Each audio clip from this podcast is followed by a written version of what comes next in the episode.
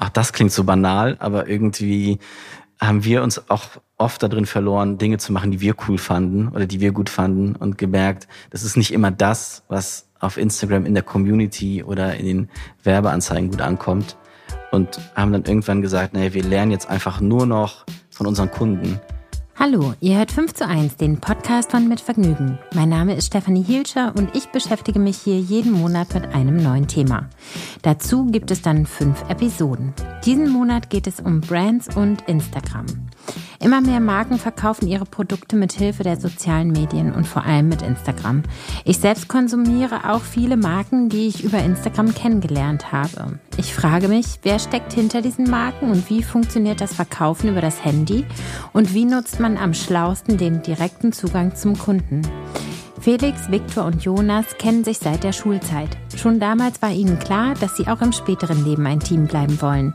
Nach ihrer Zeit in New York kamen sie mit der Idee zurück, ein Label für Männerpflege zu gründen, das ohne die typischen männlich konnotierten schwarz-orangen Duschgel-Big Packs und vor allem ohne schlechte Zusatzstoffe auskommt. Brooklyn Soap Company ist aus dieser Idee entstanden und wächst und wächst und wächst. Nicht zuletzt durch ihre starke Community bei Instagram. Wie sie das angestellt haben, verrät Victor hier bei 5 zu 1. Der Werbepartner der Folge ist Taxfix. Dazu erzähle ich euch später noch mehr. Jetzt erstmal viel Spaß mit Victor von der Brooklyn Soap Company. Victor, ich freue mich, dass ich hier bei euch zu Gast sein darf. Ja, wir freuen uns riesig, dass du da bist, live und in Farbe. Ja, Mega gut. Ja, voll gut. Du hast ja zusammen mit Felix und Jonas Brooklyn Soap Company gegründet. Kannst du mal kurz zusammenfassen, was das ist? Gute Frage. Also Brooklyn Soap, äh, wir sagen immer, wir stehen für ehrliche Männerpflege. Also mhm. wir produzieren Produkte für Männer, die von Duschgel bis Bartpflege, Parfum, also eigentlich alles, was der Mann so braucht im alltäglichen Leben. Aber wir machen es ein bisschen anders, als man es bisher kannte. Wir achten sehr auf Nachhaltigkeit, also sprich die Produkte beinhalten natürliche Inhaltsstoffe, frei von Mikroplastik, recycelte Verpackung, also all die Basics, die man eigentlich mittlerweile als Basics annehmen müsste, die findet man oder fand man so in dem Männerpflegeregal bisher noch nicht. Und dann haben wir ja gesagt, das ist unsere Mission, Männerpflege ein bisschen cooler zu machen, natürlicher, urbaner. Und das ist nach wie vor der Plan und das machen wir bis heute. Ja. Wo kamt ihr denn vorher her? Was habt ihr denn alle vorher gemacht? Eigentlich haben wir Dinge gemacht, die gar nichts mit Pflege zu tun hatten. Also ich bin ursprünglich Wirtschaftsingenieur für Robotik. Mhm. Also eigentlich das absolute Gegenteil von dem, was ich aktuell mache. Und äh, wir hatten aber immer mh, mm, so ein Gefühl für gute Produkte, für Wandel. Wir haben ja eine Zeit lang in, in Brooklyn gelebt und dort haben wir eigentlich gemerkt, dass dass es da so eine Generation an Menschen gibt, die so den Status quo challengen, die sagen, wenn Dinge schon immer so waren, wie sie jetzt sind, warum machen wir die nicht einfach besser? Und wir haben damals gesehen, dass es in der Pflege eigentlich noch gar nicht diese Challenger gab.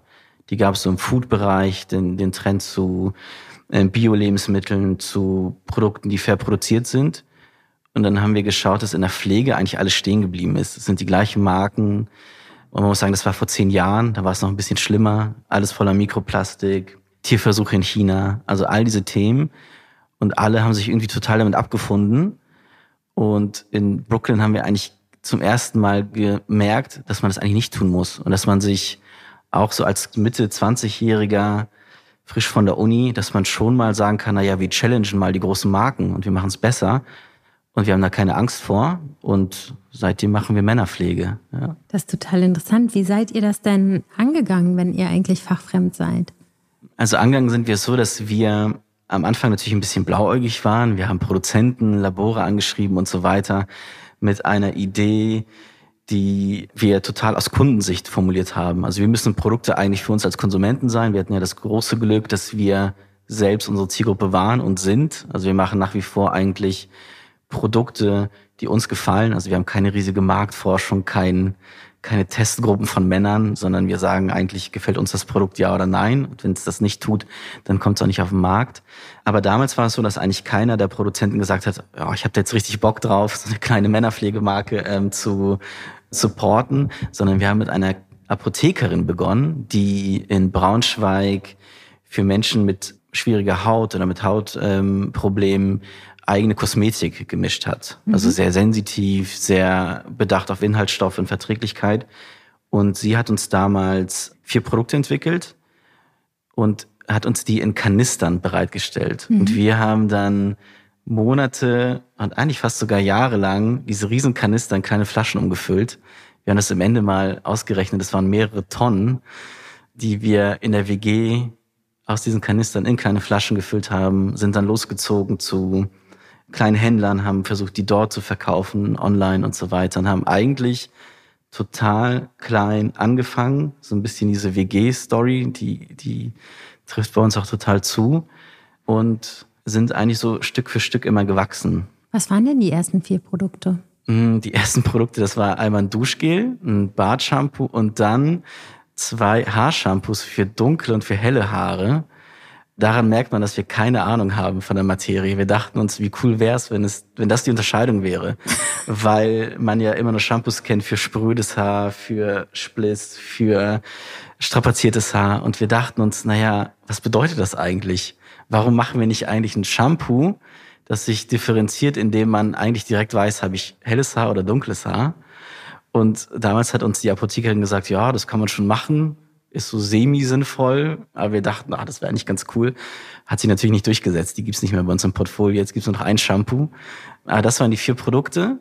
Duschgel und Bartshampoo gibt's bis heute. Und die anderen beiden sind rausgeflogen. Und wie haben sich die Shampoos dann von den Inhaltsstoffen unterschieden? Also unsere Annahme war dann, dass blonde Haare ein bisschen dünner sind. Mhm. Also das hat auch ein bisschen Bewandtnis, aber ich glaube, so unsere Kunden damals, die waren fast ein bisschen überfordert oder fanden das ein bisschen strange, dass wir das so unterscheiden. Und das Feedback war dann am Ende auch, dass es gar nicht so viel Unterschied macht. Und dann haben wir uns überlegt, weil unsere Philosophie ja immer Zero Bullshit ist und wir wollen eigentlich immer nur Dinge machen, die sinnvoll sind und die auch jetzt nicht den Kunden irgendwie nicht, nicht das beste Ergebnis liefern, dass wir die dann nicht machen. Und dann haben wir schnell gemerkt, das ist Bullshit und äh, das ist nicht Teil der Agenda, die wir eigentlich für uns selbst auferlegt haben. Mhm. Kannst du das Schlagwort Zero Bullshit noch mal ein bisschen aufdröseln? Also in welche Bereiche fließt mhm. das überall ein? Also in alle, aber vielleicht ja. kannst du es noch mal erklären. Ja, also wir haben einen großen Teilbereich ist natürlich Produktqualität. Also zum Beispiel Themen wie wir verzichten auf einen Großteil an chemischen Inhaltsstoffen, an Allergenen. Ähm, dafür setzen wir auf natürliche Inhaltsstoffe. Mikroplastik ist in keinem einzigen Produkt. Ähm, die Produkte sind vegan. Jede Verpackung ist entweder recycelt oder recyclingfähig. Wir schreiben nie Auslobung auf Produkte, die irgendwas suggerieren, was nicht stimmt. Also wir sagen nie, dass du besser aussiehst oder ein besserer Typ wirst oder wir dich irgendwie zu einem besseren Mann machen oder sowas. Also wir versuchen eigentlich sehr an der Realität zu bleiben. Mhm. Und das ist zum einen ein Produkt, aber zum anderen schauen wir auch im Marketing, dass wir kein Bullshit erzählen. Also wir finden es ganz schrecklich, was man von, von anderen Brands sieht, wenn ähm, insbesondere in TV-Spots so der Mann vor dem Badezimmer steht und dann kommt die Frau dazu und er ist total der, der Macker und nur durch diese Creme ist er total der Frauentyp. Das ist halt alles Bullshit. Und wir schauen eigentlich eher, dass wir echte Männer zeigen, dass wir keine eigenen Beauty-Standards haben an, an uns, aber auch an die Männer, die wir zeigen. Nicht den typischen Sixpack-Typen, der siebenmal im Gym ist, sondern auch der, der Pflege einfach spannend findet und dem es nicht nur darum geht, nach außen Dinge hin zu verkörpern, sondern einfach Pflege so ein bisschen ja weniger starr zu halten, wie es wie es davor war.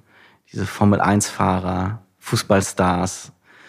Also warum sollte mir David Beckham eine Creme verkaufen.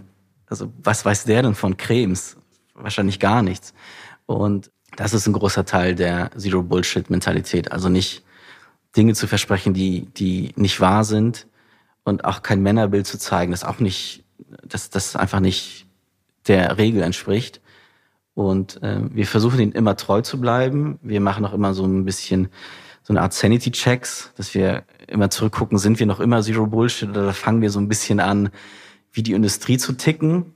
Aber bisher finden wir, haben wir uns immer dagegen gewehrt und bis heute eigentlich. Wie würdest du sagen, hat sich das Bewusstsein der Männer in puncto Pflege verändert? Sagen wir mal von dem Punkt, wo ihr angefangen seid bis jetzt. Es hat sich total gewandelt.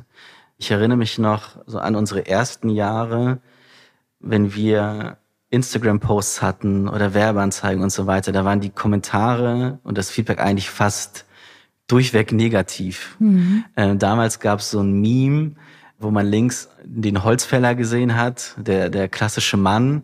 Und dann war sozusagen die Headline, also früher waren Männer richtig kennige Typen und heute fragen die sich, ob die Creme vegan ist. Und das wird immer so despektierlich gemeint. Und viele der Kommentare waren, naja, welcher echte Typ braucht das? Und ist das eigentlich notwendig? Und hat die Welt auf Broken Soap gewartet? Also ein Mann braucht eigentlich ein Duschgel, sieben in eins und das war's. Und sobald sich ein Mann mit Pflege auseinandersetzt, stimmt da was nicht. Also eigentlich geht's nur um Autos, Fußball und total diese Klischees, von denen wir eigentlich damals dachten, ah, die sind so ein bisschen ausgedacht. Das ist so Kabarett. Die gibt's eigentlich gar nicht. Und damals haben wir gemerkt, die gibt's irgendwie doch. Also zumindest in Teilen der, der männlichen Bevölkerung. Wir waren ein bisschen überrascht, dass das so negativ wahrgenommen wurde. Aber das war vor zehn Jahren. Und wir haben jetzt in, merken wir immer mehr, dass das total okay ist für Männer, sich damit auseinanderzusetzen. Aber auch für Männer, für die Pflege jetzt kein großes Thema ist, da toleranter zu sein. Also nicht zu sagen, na ja, jeder, der ähm, irgendwie kommentiert und eine Frage stellt bei uns, dass der dann nicht angegangen wird in den Kommentaren, sondern dass man einfach sagt, na ja, es gibt Männer, die sich dafür interessieren und das ist super. Und wenn ich dagegen bin, dann halte ich meine Klappe sozusagen. Also das hat sich total gebessert. Ähm, wir haben es uns auch immer so zum Spaß gemacht, diese negativen Kommentare aufzugreifen und haben damit dann Videos produziert, wo wir die vorlesen und haben die eigentlich so ein bisschen, also nicht unbedingt bloßgestellt, so ein bisschen ins Absurde geführt, weil sobald man das mal wirklich vorliest und ausspricht, merkt man eigentlich, was soll das eigentlich? Also warum verbringst du deine Zeit damit, ein Startup so sehr zu kritisieren, weil die Naturkosmetik für Männer machen? Also warum tust du das? Und jetzt ist es eigentlich kaum noch der Fall, dass das so negativ auffällt, sondern es ist, Menschen interessieren sich für das, was wir machen, finden es gut, werden Teil davon, stellen Fragen, sind viel mehr daran interessiert, was da drin ist und so weiter. Also es ist viel, viel positiver geworden. Und das ist gigantisch. Ich finde das so gut. Das finde ich auch gut. Ja, total. Wie sieht denn euer typischer Kunde aus? Ne? Du meintest eben, es gibt Leute, die, die sich dafür interessieren und welche, die sich eben nicht dafür interessieren. Ja. Wie sieht denn der Typ aus, der sich für euch interessiert? Also es gibt ganz verschiedene Zielgruppen bei uns. Ähm, also es gibt Männer, die sich ganz stark für das interessieren, was wir machen. Also Naturkosmetik ist ihnen unfassbar wichtig. Wo kommen Inhaltsstoffe her? wie fair produzieren wir und so weiter. Also Menschen, die sehr involviert sind. Und dann gibt's aber auch einen großen Teil an Männern, die uns sozusagen als Ablösung, als moderne Alternative der Pflege bisher ansehen. Also mhm. die vielleicht bisher noch eher so ein bisschen blind ins Regal gegriffen haben und das gekauft haben, was entweder der Vater benutzt hat oder was man seit Jahrzehnten kauft. Und die total das Vertrauen in uns haben und sagen, ihr seid die bessere Alternative dafür ihr macht es nachhaltiger, ihr macht es sinnvoller und damit sind die zufrieden. Und es geht gar nicht mehr so, so, so viel weiter darüber hinaus.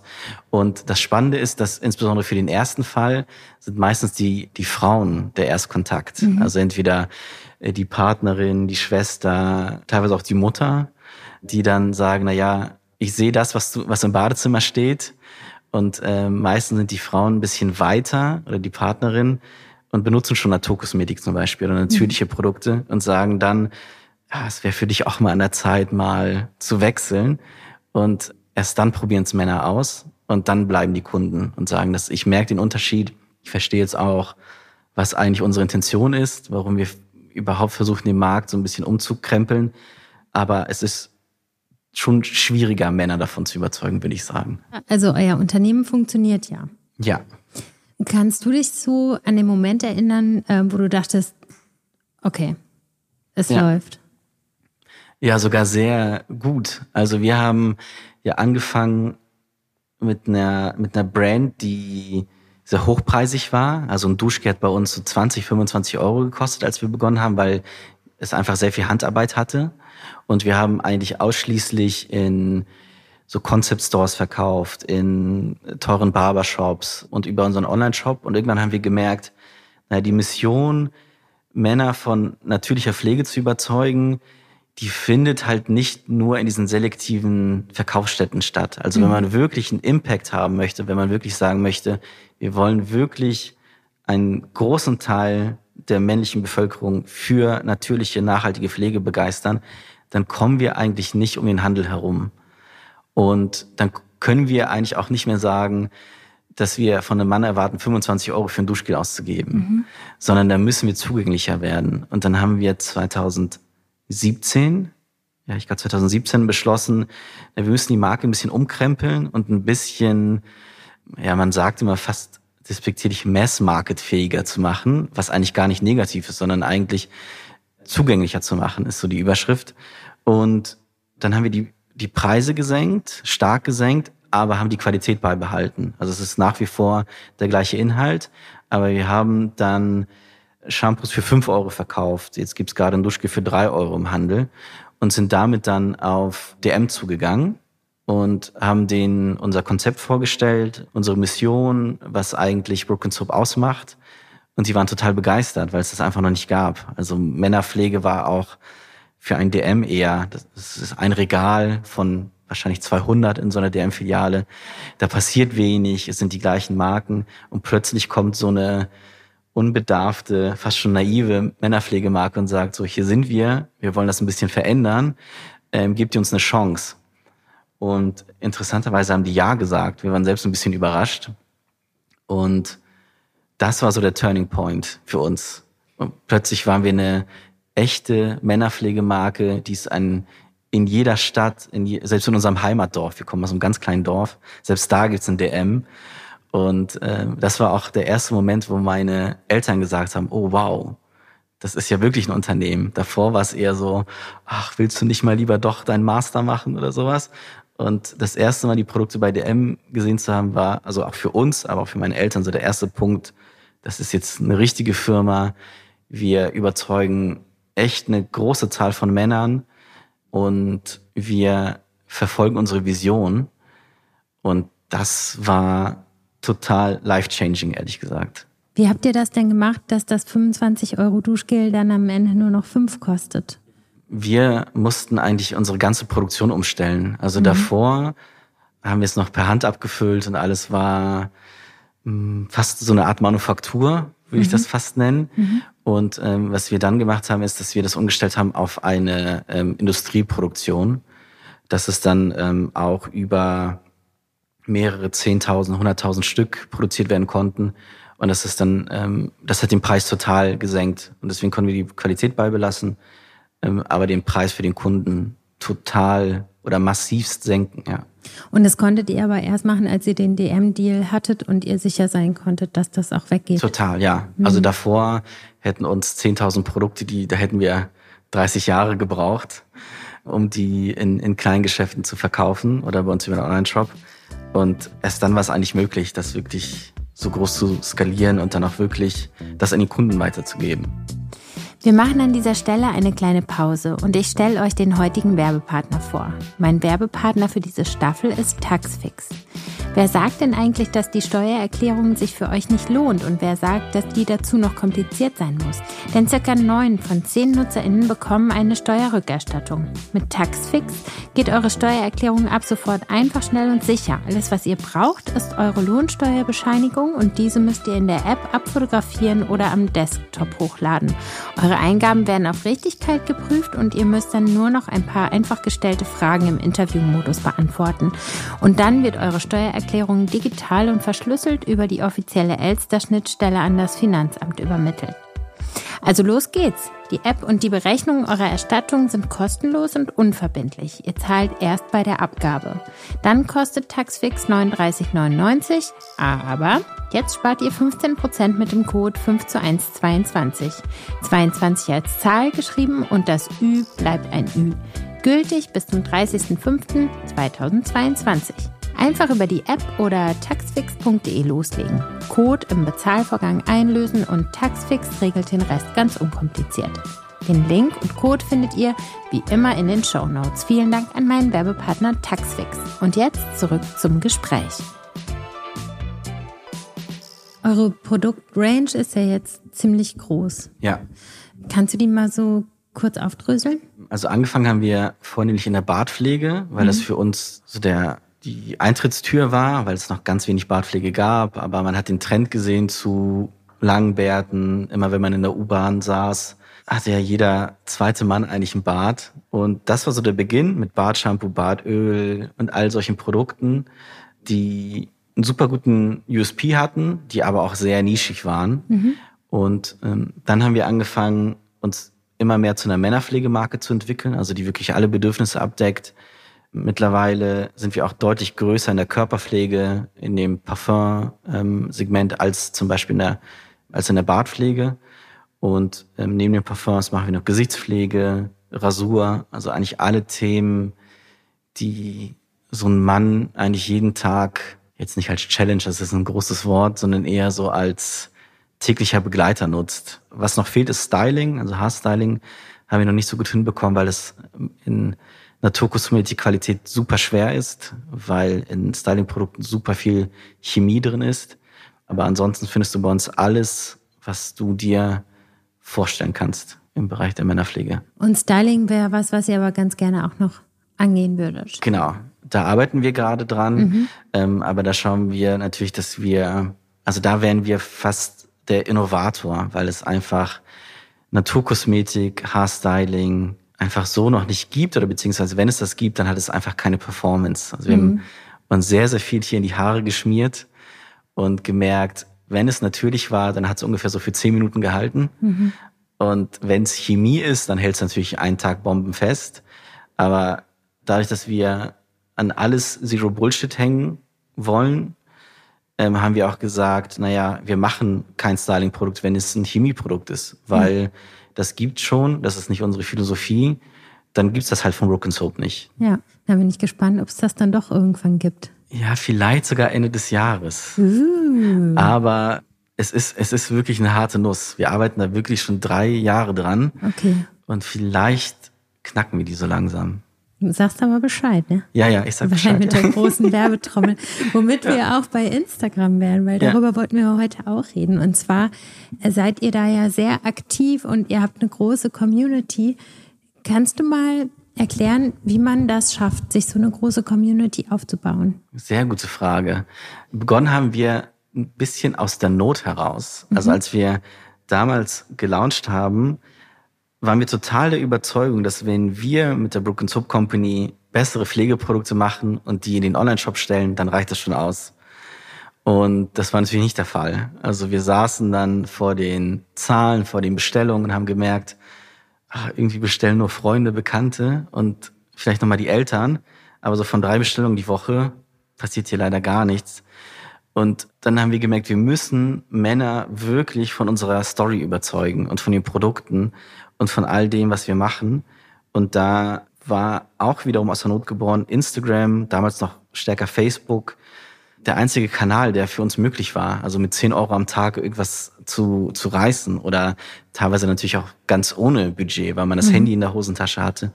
Und so haben wir angefangen, eigentlich auch gar nicht so richtig mit einer guten Strategie. Wir haben eigentlich das gepostet, was uns interessiert hat.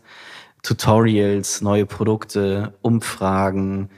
Teilweise ist es bis heute noch so, dass wir in den Instagram Stories Umfragen machen, welches Produkt wünscht ihr euch? Und das machen wir tatsächlich auch. Mhm. Oder dass in den Instagram Stories zwischen Designs entschieden werden kann.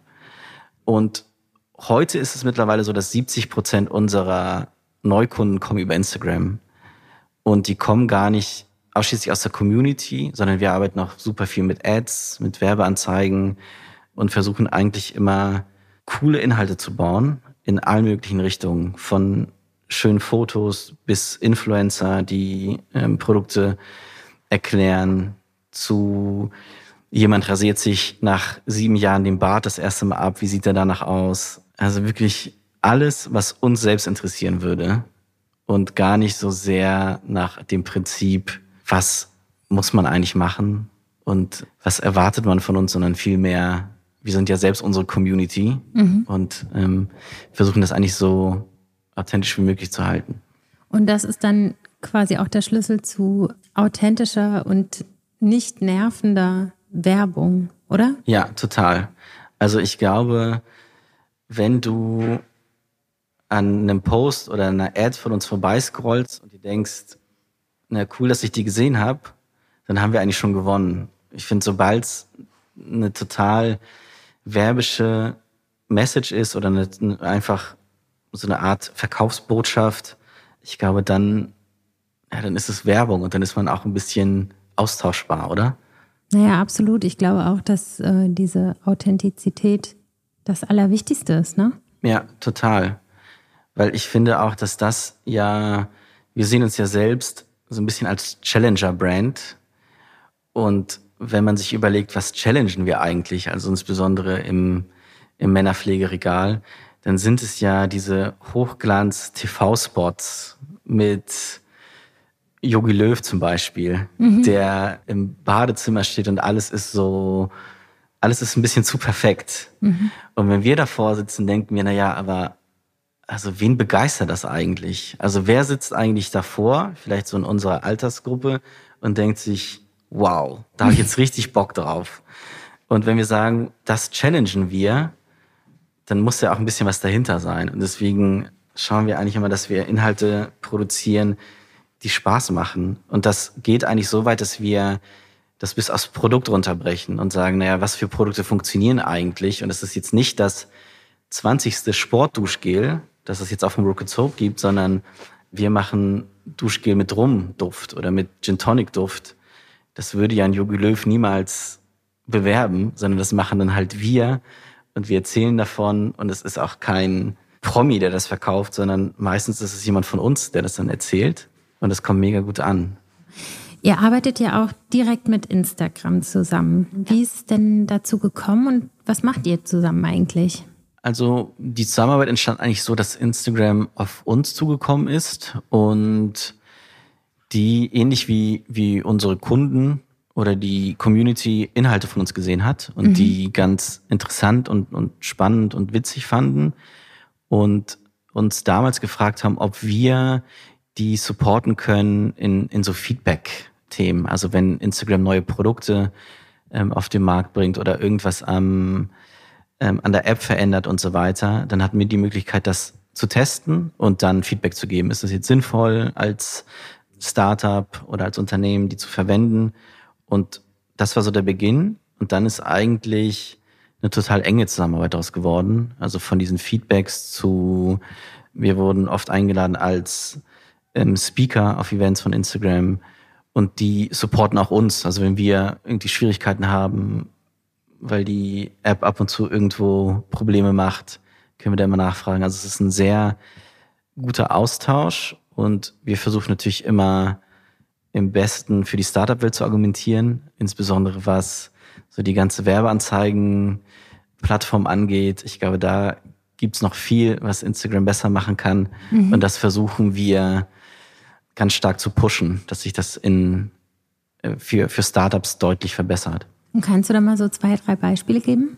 Also für uns ist es natürlich immens wichtig, dass, also man sieht, dass in, in der insbesondere in der deutschen Bevölkerung gibt es ja total große Datenschutzfragen und ähm, Ängste und so weiter. Und ich würde mir wünschen, dass Instagram da noch deutlich besser aufklärt, mhm.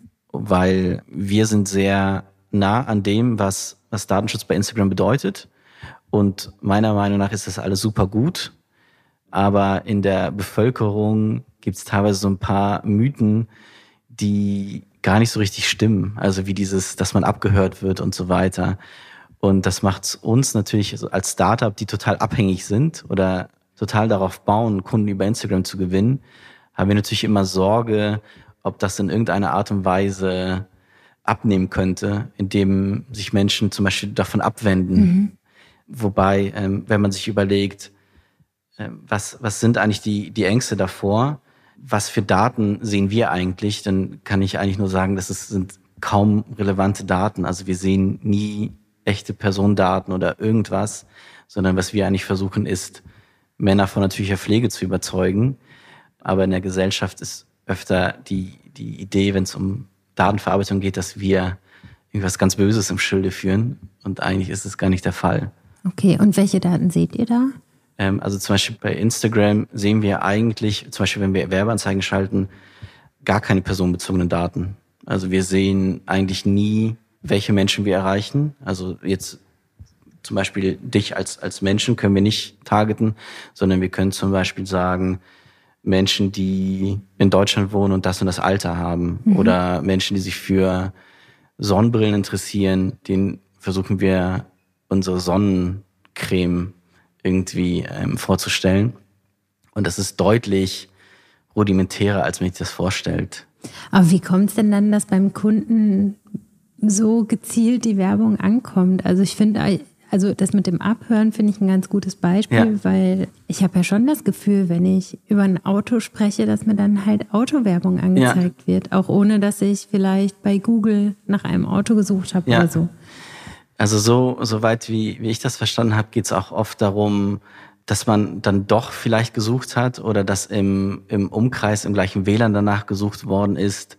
Und in unserem Fall wäre es zum Beispiel so, dass wenn du dich für Männerpflege interessierst oder zum Beispiel bei uns auf der Website warst, dass wir das dann natürlich versuchen zu verwenden, um ähm, den Nachkauf zu incentivieren. Also ja. zum Beispiel, wenn du mal ein ähm, Shampoo bei uns gekauft hast, dann schauen wir natürlich, ob du Interesse daran hast, den passenden Refill-Kanister dafür zu kaufen. Ja. Und das ist natürlich total das Geschenk für Startups, dass man sowas super effizient machen kann, weil uns natürlich die Millionenbudgets, um TV-Werbung zu machen, um mit großen Marken zu konkurrieren, die, die fehlen uns einfach. Deswegen ist das eigentlich fast der einzige Weg für so junge, kleine Unternehmen wie unseres, über diese Kanäle zu gehen. Und umso schlechter man Menschen erreichen könnte, also umso un ungenauer, umso teurer wird's natürlich, weil wir deutlich mehr Menschen erreichen würden, die vielleicht gar nicht an Männerpflege interessiert sind. Ähm, und dann ist es wieder so, dass dann wieder die Unternehmen gewinnen, die große Budgets haben. Ja. Und das wäre einfach eine Katastrophe, finde ich. Und mhm. wenn man sich so im Startup-Kosmos umhört, dann haben das schon viele, die eine ähnliche Zielgruppe haben wie unsere, die sehr social-affin ist, schon Sorgen, ähm, was denn passiert, wenn man Kunden gar nicht mehr so gut erreichen kann und dass dann weiterhin nur noch über Budgets ähm, Erfolge erzielt werden können, weil dann verliert Broken Soap ja auf jeden Fall gegen die großen, riesigen globalen Konzerne. Das wäre ultra schade. Ich finde, es hört sich ähm, so ein bisschen kompliziert an. Woher weißt du denn, wie das alles so geht. Also ich meine, okay, es ist dein Job, aber hilft da, weil Instagram ja auch diese Mechanismen sozusagen eingeführt hat, hilf, helfen die euch im Gegenzug auch wieder dann die Leute zu erreichen, die ihr erreichen wollt? Also ich glaube, es ist super viel Try and Error. Mhm. Dadurch, dass wir das schon so lange äh, machen, haben wir eigentlich alle Fehler gemacht, die man sich so vorstellen kann, falsche Zielgruppen erreicht oder äh, wir sind davon ausgegangen, dass dieses und jenes Produkt in der Zielgruppe gut funktionieren könnte, über Instagram zum Beispiel. Und so haben wir uns eigentlich mit einer gewissen Neugier das Wissen aufgebaut. Ähm, aber es verändert sich natürlich total stetig. Und wir schauen eigentlich, dass wir einfach total involviert sind und uns alles darüber äh, anlesen, aneignen, uns mit anderen Startups austauschen. Wie machen die das eigentlich? Können wir da was lernen? Gucken natürlich, wie andere Marken das machen, ähm, wie benutzen die Instagram. Ich glaube, eine davon ist auch bei dir im Podcast, später bei Everdrop gucken wir öfter. Mhm, mit der äh, habe ich schon gesprochen. Ja, genau. ah, okay, mhm. super. Die machen das super gut. Mhm. Und so versuchen wir eigentlich immer besser zu werden. Aber ich würde jetzt nicht sagen, dass wir das schon perfekt machen. Mhm. Also ich glaube, da, da können wir noch super viel lernen. Wie nutzt ihr denn die Shopping-Funktion bei Instagram und ist die für euch so gut oder hofft ihr da auf eine Weiterentwicklung? Mhm. Also Shopping nutzen wir sehr intensiv. Also wir haben im Shopping-Katalog alle Produkte, die wir verkaufen und ähm, vertaggen die dann in den Ads oder in den Stories, in den Feed-Posts. Also wir schauen eigentlich, dass jeder, der ein Produkt sieht bei uns, eigentlich eine einen sehr schnellen Draht dazu hat, das Produkt zu kaufen oder sich darüber zu informieren. Und wenn das dann mit dem Shop hinterlegt ist auf Instagram, dann ist das natürlich super schnell und problemlos. Was ich mir wünschen würde, wäre, dass man das sogar in dem Shop kaufen könnte, also im mhm. Instagram Shopping in der, in der Plattform. weil wenn man ehrlich ist, wenn man dann auf so ein Produkt klickt und sich das auf der Website anzeigen lässt, dann lädt die Website erstmal drei Sekunden, dann kommt der Cookie-Banner, da muss man den Newsletter wegklicken. Also wir sind natürlich nicht so smooth in dem Prozess, als würde man das bei Instagram direkt kaufen können. Man hat vielleicht seine Bezahldaten hinterlegt und hat für acht Euro das äh, Duschgel innerhalb von drei Sekunden gekauft, ähm, anstatt sich durch unseren Shop zu klicken. Aber ich glaube, dass das sogar in den USA schon getestet wird. Das gibt's schon, genau. Das kommt ja. hier wahrscheinlich auch bald. ich, ich hoffe. Ja. Drücke euch die Daumen. Ja. Jeder Klick weniger ne, beim Verbraucher ist dann. Total. Also besonders so bei Impulskäufen. Mhm. Wenn man so an der Kasse steht und wartet, bis man drankommt und man hat 40 Sekunden Zeit, da könnte man ja eigentlich mal so ein Duschgel kaufen bei Brook Soap, ja. Was würdest du denn sagen, ist euer wichtigstes Tool bei Instagram? Das wichtigste Tool sind Werbeanzeigen. Ich muss gestehen, dass wir im organischen, in der organischen Community-Bildung gar nicht so stark sind. Wir sind deutlich stärker in der Kundengewinnung über, über Ads. Das, das haben wir jetzt irgendwie so ab Tag eins auf die Fahne geschrieben. Und deswegen kommt äh, der Großteil unserer Online-Kunden, aber auch der Großteil der Kunden, die zu DM und Rossmann gehen. Wir befragen auch die und dann fragen wir, wo hast du uns eigentlich kennengelernt? Und dann sagen die meisten auf Instagram mhm. und gar nicht so sehr direkt am Regal oder ähm, irgendwo anders. Und deswegen ist das für uns das beste Tool, um jetzt nicht nur Reichweite zu erzeugen und eine Community zu bauen, sondern tatsächlich das Unternehmen zu bauen. Und es ist uns auch ganz wichtig, dass Instagram für uns nicht so ein, ein Tool ist, das man so nebenbei macht und man postet da ein bisschen was, wenn die Sonne scheint oder sowas, sondern da geht es darum, Neukunden zu gewinnen, die Marke präsenter zu machen, Kunden zu halten. Also ganz langweilige Geschäftsziele eigentlich. Und da ist die Followerzahl für uns gar nicht so relevant, sondern mhm. das, was wirklich zählt, ist, wie viele Menschen können wir von unseren Produkten überzeugen, dass sie Kunden werden und Kunden bleiben. Das ist so das Höchste, was wir erreichen wollen und auch möchten. Habt ihr irgendeinen Backup-Plan in der Schublade, falls Instagram abgestellt wird? Bisher noch nicht. Mhm. Ähm, also uns ist es wichtig, also ich, wir machen nicht Instagram per se, weil es Instagram ist, sondern wir machen Instagram, weil da unsere Zielgruppe die meiste Zeit verbringt. Und wenn man davon ausgeht, dass jetzt, ich sag mal einfach eine Zahl, weil ich die nicht kenne, dass ein typischer Kunde von uns zwei Stunden am Tag auf Instagram scrollt, dann müssen wir da natürlich irgendwie präsent sein. Ähm, wenn das in fünf Jahren sein sollte, dass unsere Zielgruppe nur noch nur noch Podcasts hört und Instagram mittlerweile uncool geworden ist, dann müssen wir natürlich da sein. Ähm, aber wir schauen, dass wir total flexibel sind und eigentlich uns immer angucken, wie viel Wert hat das für das Unternehmen. Und Instagram liefert das total ab im Moment und auch in den letzten Jahren. Aber wenn, wenn das nächstes Jahr nicht mehr der Fall sein sollte, dann müssen wir uns auch da anpassen. Okay. Kannst du zum Schluss, weil wir ja bei 5 zu 1 sind, ähm, vielleicht so fünf Tipps geben für gutes Marketing auf Instagram als Unternehmen? Fünf Tipps. Ich würde sagen, der erste Tipp und eigentlich auch der wichtigste, aber auch der banalste, weil man den so oft hört, ist einfach anzufangen. Mhm. Also einfach loszulegen, weil man macht eh alle Fehler, die es gibt. Auch wir machen die eigentlich noch regelmäßig. Aber man muss eine Basis schaffen, in der man sich weiterentwickeln kann. Ähm, ich merke, dass viele einfach zu lange planen, sich zu viel überlegen und ähm, in der Regel liegt man eh falsch, weil egal wie gut man den Kunden kennt oder die Community, die sagen einem schon, was gut ist und man selbst sollte nie auf sich selbst hören. Also wenn man anfängt, Tipp zwei ist dann wahrscheinlich, dass man sich wirklich anschaut, was funktioniert gut, was funktioniert nicht gut und dann einfach mehr macht von dem, was gut funktioniert. Auch das klingt so banal, aber irgendwie haben wir uns auch oft darin verloren, Dinge zu machen, die wir cool fanden oder die wir gut fanden und gemerkt, das ist nicht immer das, was auf Instagram in der Community oder in den Werbeanzeigen gut ankommt. Und haben dann irgendwann gesagt, naja, wir lernen jetzt einfach nur noch von unseren Kunden und wir treffen schlechte Entscheidungen, wenn wir nur auf uns schauen. Mhm.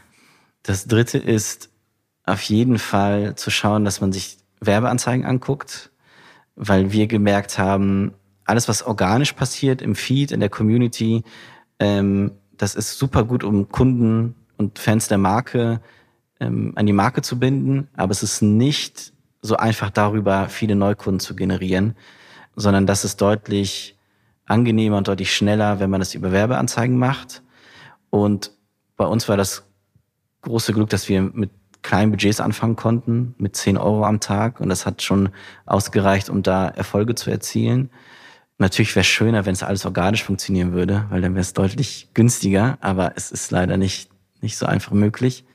Vier, ich glaube, vier ist etwas, das, das mussten wir auch ein bisschen länger verdauen, dass die Qualität der Inhalte gar nicht so ausschlaggebend ist für den Erfolg. Also Qualität im Sinne von, wir haben hier im Team zwei Kameraleute und die haben unfassbar teure Kameras bekommen. Und irgendwann haben wir gemerkt, die Fotos und Videos mit dem Handy, die funktionieren deutlich besser. Und diese, dieses teure Sony-Equipment, ah, das ist nicht, also das sollte öfter mal im Schrank bleiben. Und wir haben gemerkt, umso authentischer und umso näher es an den Dingen ist, ist, die die Kunden oder die Fans oder die Community selbst produzieren, umso besser kommt es an.